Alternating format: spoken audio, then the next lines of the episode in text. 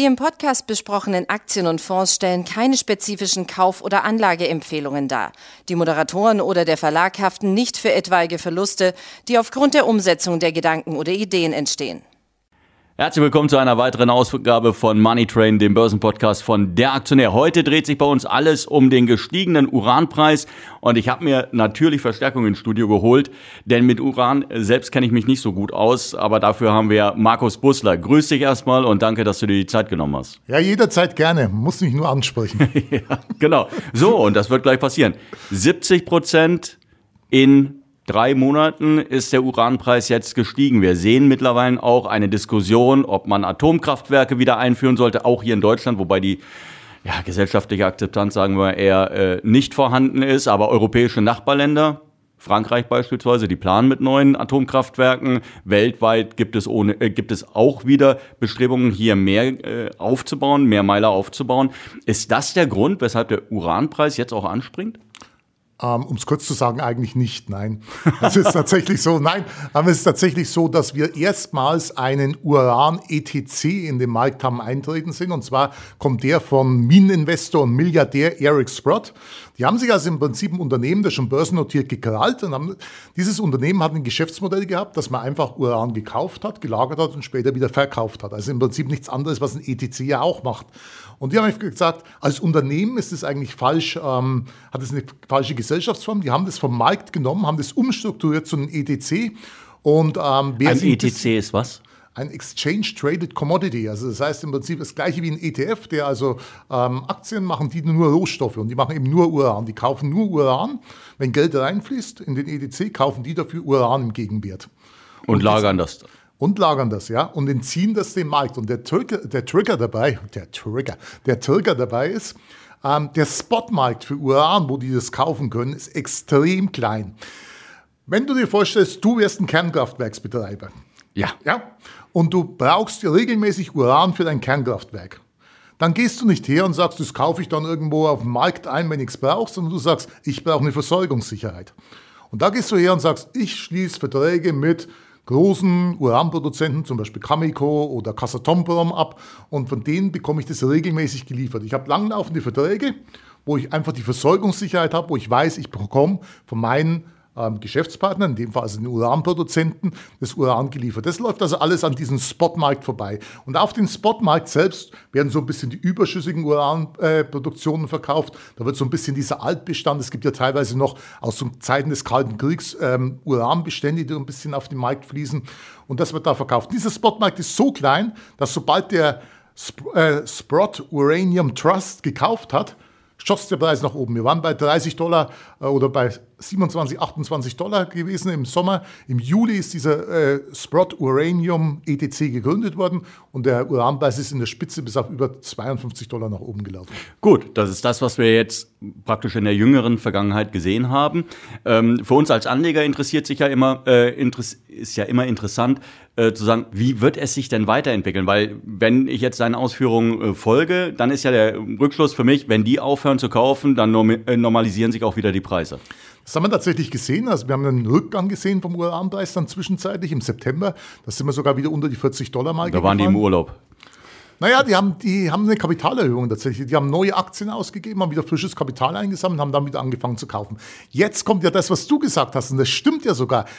Das Umfeld für den Uranpreis war eigentlich nie wirklich schlecht gewesen, außer natürlich nach Fukushima, da war es tatsächlich schlecht gewesen.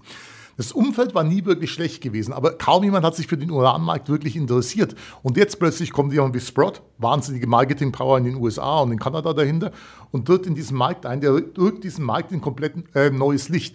Was du übrigens gesagt hast, bevor ich es vergesse, die gesellschaftliche Akzeptanz, die in Deutschland ganz schlecht ist für den Uranpreis, äh, für Uran bzw. für Kernkraftwerke, wo ist sie noch schlechter? In Japan. Logisch, da ist Fukushima, da ist eine Gegend komplett verstrahlt nach dem Unglück. Was macht Japan jetzt? Sie bauen wieder Kernkraftwerke. Äh, ja, genau. Also das ist ja vielleicht auch eine der Möglichkeiten, diesen Energiehunger, den wir ja haben, ähm, irgendwann zu decken, weil wir sagen, wir kommen mit erneuerbaren Energien, kommen wir gar nicht mehr hinterher. Und wenn man sich jetzt die Prognosen für die, den Energieverbrauch der kommenden Jahre äh, ansieht, dann wissen wir doch jetzt eigentlich schon, dass das, was wir eigentlich mal verabredet hatten, nämlich irgendwann in den kommenden Jahren aus der Kohlekraftwerk, äh, aus der Kohlekraft auszusteigen und den ganzen schmutzigen Energieformen und fossilen Energieträgern, dass das gar nicht funktionieren wird.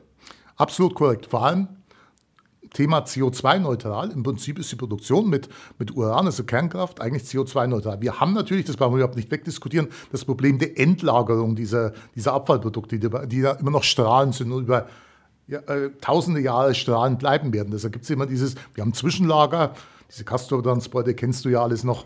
Ähm, hast du ja damals noch ans, ans Gleis genau, mitgekettet. Ne? Nein, Quatsch. Ähm, das kennst du ja alles. Ähm, das ist das tatsächliche Problem bei Uranproduktion. Und natürlich die Sicherheit des Kraftwerkes. Nur, wenn wir uns anschauen, Fukushima, das war einmal unglücklich gebaut und das andere natürlich eine Naturkatastrophe durch einen Tsunami. Und das andere, das war ein menschliches Versagen damals gewesen in Tschernobyl. Also das waren so die zwei großen Atomkatastrophen, die wir kannten. Natürlich sind die äh, ich bin ja weit davon entfernt, sowas schön zu reden, aber man muss zumindest mal als, als Kernkraft diskutieren. Wobei ich nicht glaube, dass die neue Regierung da wirklich großartig darüber diskutieren wird. Nein, es sieht momentan tatsächlich nicht danach aus. Aber wir wollen jetzt gar nicht so sehr über die Möglichkeiten äh, sprechen hier, dass wir hier demnächst wieder äh, die Rolle rückwärts antreten aus dem Atomausstieg, nämlich wieder den Atomeinstieg, sondern Mensch, wie kann man denn als Anleger von den steigenden Uranpreisen, gehen wir doch mal davon aus, dass die weiter steigen werden, wie kann man davon profitieren? Es gibt natürlich jetzt ganz einfach, wir haben es ein paar Mal gesagt, die Möglichkeit, in diesen ähm, Sprott Uranium Trust zu investieren. Der ist ja ganz normal börsengehandelt, den kann man kaufen, auf das Börsenkürzel Spot. Nee, ja, Spot. Spot. Ähm, ähm, und es gibt natürlich die Möglichkeit, in Uranaktien zu investieren. Das ist natürlich das, was man normalerweise macht, weil wir sind beim Aktionär. Und ähm, da gibt es tatsächlich ganz, ganz wenige Produzenten. Also es gibt ein paar ähm, große Rohstoffproduzenten, die machen das so nebenbei noch ein bisschen mit. PHP zum Beispiel macht ein bisschen Uran mit. Aber so die reinen Uranproduzenten, das sind vor allem Cameco in, in Kanada und Kazatomprom in Kasachstan. Das sind so die zwei großen Produzenten. Und dann gibt es eine ganze Reihe an Junior-Unternehmen, ähm, die im Prinzip auf den Markt drängen, die mehr oder minder aussichtsreiche Projekte haben. Das Problem ist nur, als dieser Uranpreis im Tief oh, unter die 20 Dollar je Pfund gefallen ist, sind die großen Uranproduzenten wie Kazatomprom und Cameco hergegangen und haben gesagt, wir nehmen mal Kapazitäten vom Markt, indem wir Minen stilllegen. Das ist natürlich die große Frage, was ist denn billiger, wenn jetzt wirklich der Uranpreis weiter steigt, diese Minen eigentlich wieder in Produktion zu nehmen oder tatsächlich eine neue Mine auf so einem Projekt zu bauen, die jetzt hinten dran in den Markt drängen. Und ich glaube, eigentlich ist es wesentlich günstiger, wenn jetzt zum Beispiel Cameco sagt, wir nehmen wieder eine Mine noch zusätzlich in Betrieb. Das wird zwar ein bisschen dauern, bis die hochgefahren ist, aber es geht allemal schneller und es kostet günstiger, als sie neu zu bauen. Von daher glaube ich, dass ähm, eigentlich die Produzenten in einer sehr guten Position momentan sind. Einerseits profitieren sie davon, andererseits haben sie Projekte, die in Care Maintenance sind, also die in, ähm, momentan auf Eis gelegt sind, die auch wieder in Produktion gebracht werden können. Warum steigen die Junior-Unternehmen trotzdem wie verrückt? Ganz einfach, der Uransektor ist so wahnsinnig klein. Also wir haben da vielleicht, wir sprechen da vielleicht von einer Anzahl von 20, 25 Unternehmen, in die das Geld fließen kann. Und wenn da mal Geld reinfließt, dann verteilt sich das entsprechend. Das steigt dann alles, wo irgendwo Uranium hinten dran steht. Also fast alles. Gibt auch ein paar, die nicht steigen. Okay, würdest du jetzt sagen, in Kasachstan, da ähm, denke ich immer, ja, als Anleger würde ich mir vielleicht etwas mehr politische Stabilität wünschen. Also Kamiko ist äh, aus seiner Sicht wäre die stabilere Variante? Auf jeden Fall. Also Kameko ähm, hatte die großen Minen in Saskatchewan. Ich hoffe, ich habe es richtig ausgesprochen. Das ist, das ist ein Albtraum zum Aussprechen. Also in dieser, diesem Bundesstaat in Kanada. ähm, das ist mit Sicherheit politisch ähm, stabiler. Wie, wie hieß der nochmal? ja, das ist da. in Kanada halt. Von Ontario so ein bisschen links und dann. ähm, es ist auf jeden Fall so, dass, dass dort, ähm, die hatten auch ihre Probleme. Die hatten wahnsinnig Corona-Probleme. Sie hatten vor allem bei den Zulieferern zu der Mine wahnsinnig Corona-Probleme gehabt, mussten ein paar Mal die Mine stilllegen. Dann kam dazu, es kam Buschfeuer. Das ist tatsächlich, die hatten wirklich eine, also die hatten alles mitgenommen, was man mitnehmen kann an unglücklichen Faktoren. Ähm, ich muss vielleicht mal anmerken, so einen kleinen Disclaimer, ich habe ein paar Cameco-Aktien. Sollte man erwähnen? Ja, sollte man schon erwähnen. Oder? Ja, das können wir jetzt äh, erwähnt haben und damit soll es dann auch wieder gut sein.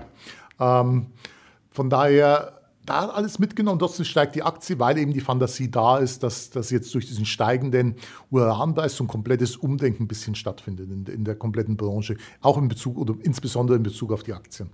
Ähm, wenn du jetzt aus deiner Erfahrung heraus mit dem, was du gerade schon erzählt hattest, äh, über den Uranpreis für das kommende Jahr sprichst, ähm, reden wir dann von, von welchen Steigerungen gehst du davon aus? Was ist noch machbar? Wo glaubst du, ist der Deckel? Also ich glaube tatsächlich, wenn wir mal in den Bereich, wir sind jetzt ungefähr bei 50, also knapp unter 50 Dollar, wenn wir mal in den Bereich 80 Dollar kommen, 70, 80 Dollar kommen beim Uranpreis, dann werden die Produzenten anfangen, langsam wieder Kapazitäten auf dem Markt dazuzufügen. Ähm, der Spotmarkt, und das ist vielleicht etwas, was wirklich, jetzt wird es vielleicht ein bisschen kompliziert, aber wir nehmen es mit. Wir nehmen alles mit, was kompliziert ist.